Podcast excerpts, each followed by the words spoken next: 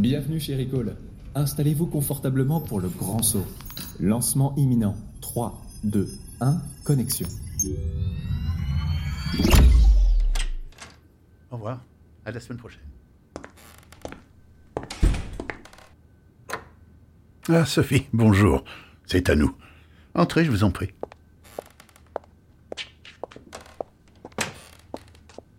Bien. Je crois que vous avez été très surprise de me croiser à la sortie de votre immeuble avant-hier. Surtout au vu des dernières séances où nous avons dû mettre quelques éléments au clair sur le type de relation, relation thérapeutique donc, qui nous lie, vous et moi. Je dois avouer que j'ai moi aussi été un peu troublé de vous rencontrer en dehors de ce cabinet. non, plutôt gêné. Je ne voudrais pas que vous vous imaginiez des choses. Je n'ai pas pour habitude de me confier sur ma vie personnelle à mes patients. Mais là, vous savez, il me semble vraiment important de le faire. Si vous m'avez croisé dans votre immeuble mardi soir, c'est.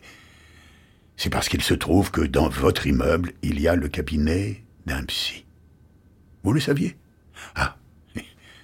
Eh bien, ce psy. Eh bien, c'est le mien. Mais oui, Sophie. Pourquoi semblez-vous si étonné que cela? Les psys aussi vont voir des psys.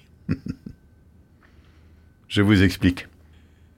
Un psy peut aller consulter un autre psy dans deux cadres.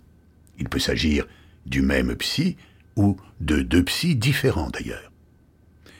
Dans le premier cadre, il y a le psy dans le sens de psychothérapeute, c'est-à-dire que nous allons le voir de la même façon que vous le faites en venant ici, pour travailler sur soi en tant que sujet, comme le disent les psychanalystes. Dans cet espace, nous parlons de nous, de notre vécu, de notre histoire personnelle, de notre enfance, de nos fantasmes, de nos rêves aussi. Cela est important de bien se connaître. Connaître notre histoire, notre fonctionnement, nos limites aussi, nos symptômes, car nous en avons tous.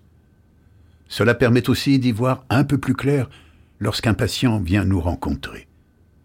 Par exemple, si un patient me parle de ses troubles du comportement alimentaire et que j'y ai moi-même été sujet, il est important de pouvoir discerner ce qui appartient au patient de ce qui m'appartient à moi en tant que personne.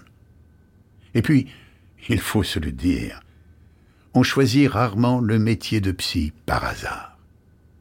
Je crois qu'il est important à un moment donné d'être honnête avec soi-même et de se poser véritablement la question de que fais-je là?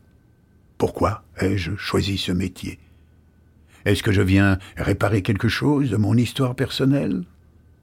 Travailler tout cela permet de mettre les choses un peu à distance, de prendre du recul et donc d'être davantage disponible pour nos patients. Car, dans nos cabinets, ce sont eux les plus importants. Dans un second cadre, il y a le psy dans le sens de superviseur.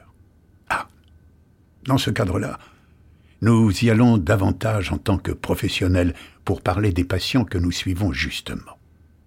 Le but de cette démarche est de nous aider à mieux accompagner nos patients, parfois aussi à prendre du recul, à questionner en quoi l'histoire de notre patient peut faire écho en nous. Comme nous en avons déjà parlé ensemble, cela s'appelle le contre-transfert. Parfois, il arrive aussi que des patients nous troublent ou nous mettent en colère, par exemple. Bref, qu'ils suscitent en nous tout un tas d'émotions. Car avant tout, nous sommes humains, bien entendu. Oui, tout ceci est soumis au secret professionnel et notre superviseur ne répétera en aucun cas ce qu'un psy lui a raconté au sujet de ses patients. C'est pour mieux nous aider à aider nos patients que nous nous soumettons à cet exercice qui, à mes yeux, est indispensable pour rester un bon thérapeute, ou plutôt un thérapeute suffisamment bon, comme le dirait ce bon vieux Donald Winnicott. Ah, c'est un pédiatre psychanalyste britannique que j'affectionne beaucoup. J'aurais bien l'occasion de vous en reparler un jour.